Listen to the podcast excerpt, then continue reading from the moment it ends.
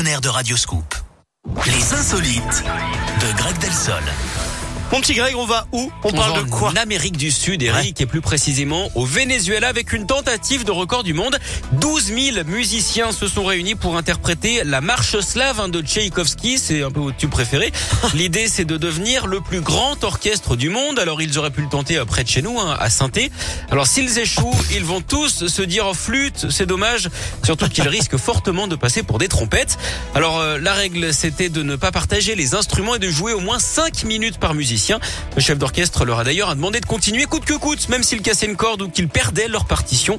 Le résultat doit arriver dans les prochains jours, hein, le temps que les inspecteurs du livre des records accordent leur violon. Le record est détenu en tout cas euh, actuellement par un orchestre russe de 8097 musiciens réunis en 2019. Alors s'ils y arrivent, on pourra dire hein, que ce sont vraiment des durs à cuivre.